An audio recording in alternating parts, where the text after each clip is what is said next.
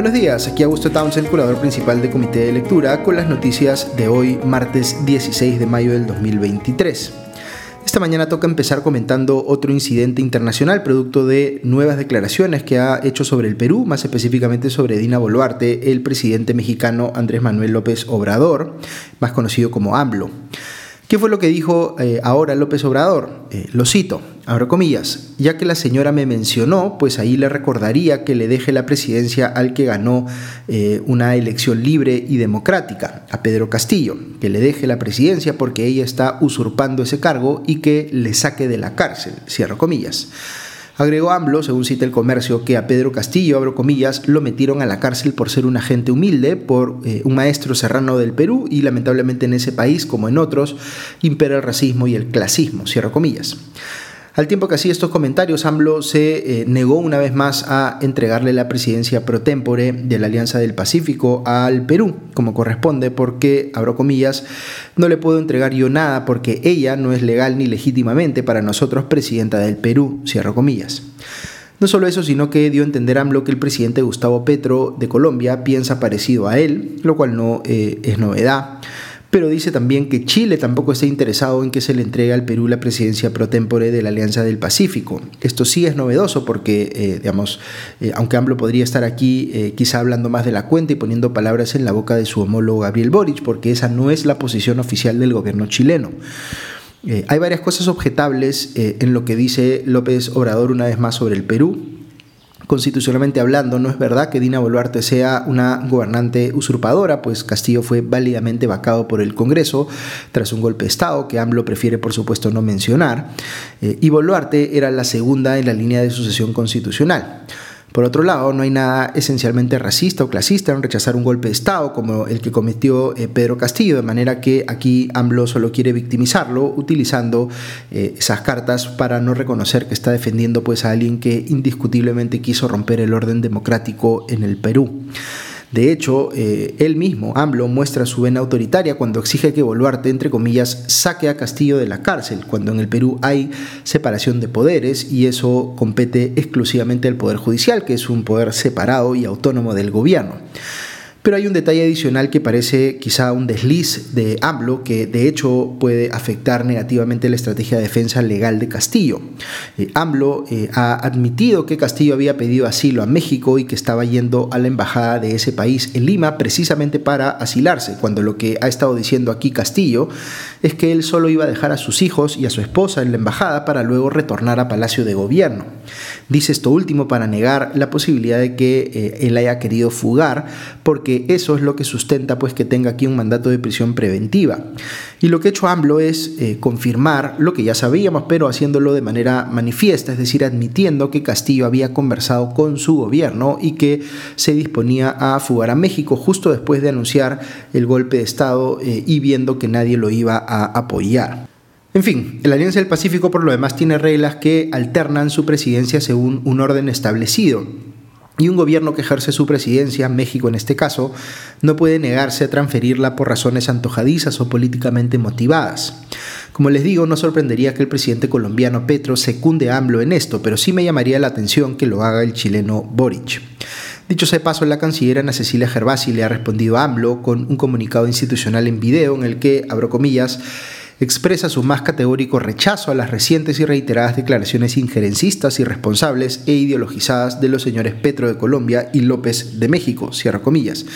Dice la canciller que, abro comillas, la posición asumida por el señor López de no entregar la presidencia de la Alianza del Pacífico al Perú es una manifestación del nivel de negligencia con el que orienta sus acciones en el ámbito exterior que afecta al proceso de integración más exitoso de los últimos tiempos, cierro comillas.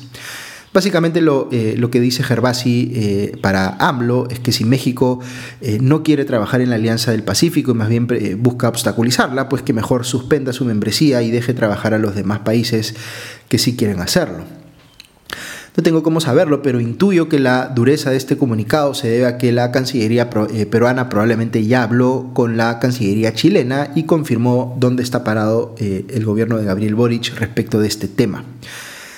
Ahora, el comunicado de la canciller también critica duramente al presidente colombiano Gustavo Petro, eh, por sus declaraciones sobre la fiscal de la nación peruana. Básicamente la acusa, acusa a Patricia Benavides de ser parte de un golpe de Estado contra Castillo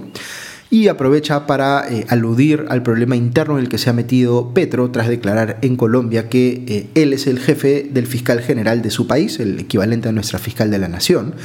eh, dando a entender que éste comete insubordinación si es que no le hace caso. Esta ha sido una declaración profundamente antidemocrática de un gobernante pues que cada vez muestra más sus inclinaciones autoritarias. Pero la respuesta ha sido categórica, con un llamado de atención incluso de la Corte Suprema de su país, tanto así que el propio Petro ha tenido que salir a desdecirse y aclarar que eh, sí sabe, aunque quizá no le guste, que debe respetar la autonomía de la Fiscalía en su país lo que debiera hacerlo entender que, por la misma razón, debe hacerlo respecto de las fiscalías de otros países, como la peruana. En fin, el vecindario latinoamericano está movido. El sábado les compartí el artículo que escribí en el comercio sobre las recientes elecciones del Consejo Constitucional en Chile, que ahora tiene clara mayoría de derechas. Eh, pero lo otro que estoy siguiendo es el juicio político que le están haciendo en Ecuador al presidente Guillermo Lazo por eh, una supuesta malversación de fondos eh, públicos, aunque la evidencia en su contra no es tan contundente y más bien parece un contrato que fue suscrito por su antecesor. Eh, Lazo es uno de los pocos gobernantes de derecha en la región, junto con el uruguayo eh, Luis Lacalle Pou.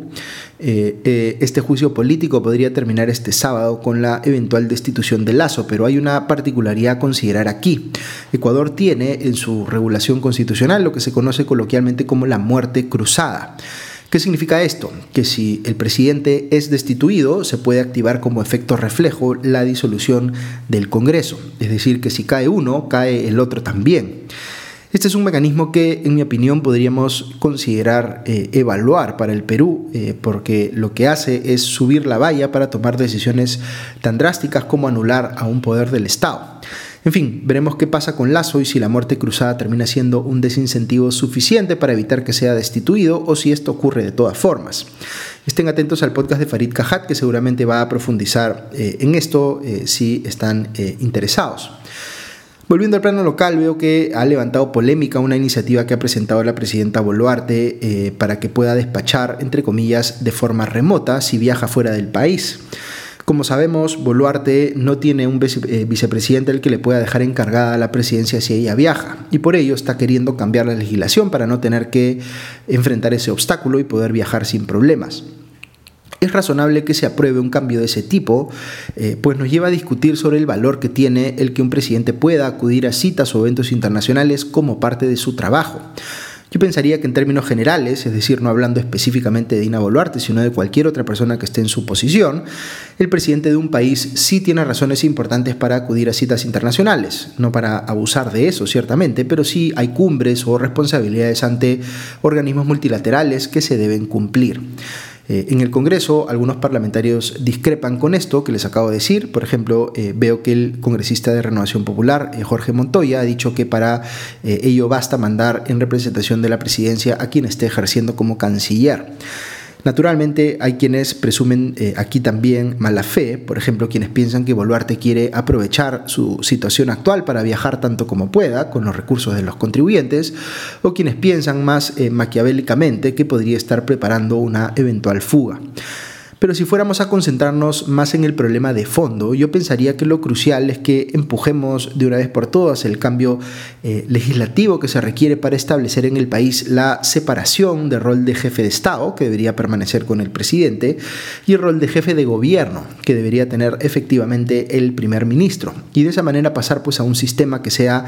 verdaderamente semipresidencialista, en el cual el presidente puede representar al país fuera de sus fronteras sin que esto genere un problema de gobernabilidad interno, porque para eso ya estará, digamos, eh, el primer ministro como jefe de gobierno. Siguiendo con Dina Boluarte, veo que el abogado eh, de Pedro Castillo y ex compañero de gabinete, Walter eh, Ayala, quiere ahora denunciar a la presidenta por el delito de conspiración, uno de los que se le imputa a Castillo. recordemos aquí que para defenderse de la imputación de que cometió un golpe de Estado, lo que hace Castillo es decir que el golpe de Estado se lo cometieron a él y ahora quiere darle un respaldo legal a eso denunciando por tal cosa a la propia Boluarte. Lo que ha eh, dicho Ayala en Exitosa es que eh, le ha llegado información de que Boluarte se reunió en Guaral con un grupo de congresistas de Fuerza Popular, pero que no le consta y dice también que hubo una conspiración con este mismo partido para hacer que se caiga la denuncia que había contra Boluarte por incompatibilidad al cuestionarle, digamos, que siguiera siendo presidenta del Club Apurima cuando ya era ministra.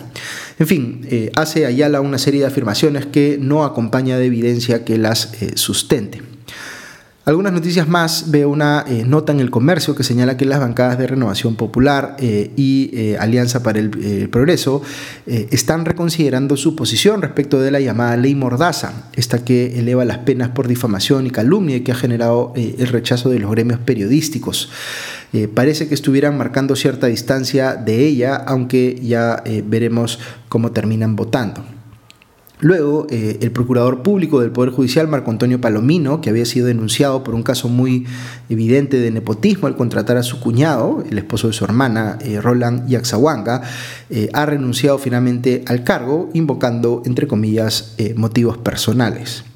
Y cerrando con temas judiciales, veo que el ex gerente general de JJC Contratistas Generales, Fernando Camet Picone, eh, ha sido detenido en España, en Madrid. Eh, Camet tiene vigente un mandato de prisión preventiva de 24 meses, dictado en el marco de la investigación sobre el caso Irsa, eh, vinculado al llamado Club de la Construcción en la época de Ollantumala, y estaba Camet prófugo desde diciembre pasado. El juez Richard Concepción Carguancho le había ordenado que regrese al país en un plazo de 15 días, pero Camet no acató esa orden y por tanto procedieron a coordinar con Interpol eh, su captura eh, en España. Ahora tendrá que enfrentar un proceso de extradición al Perú donde se le investigará eh, por colusión y lavado de activos. Ok, eso es todo por hoy. Que tengan un buen día y ya nos escuchamos pronto. Adiós.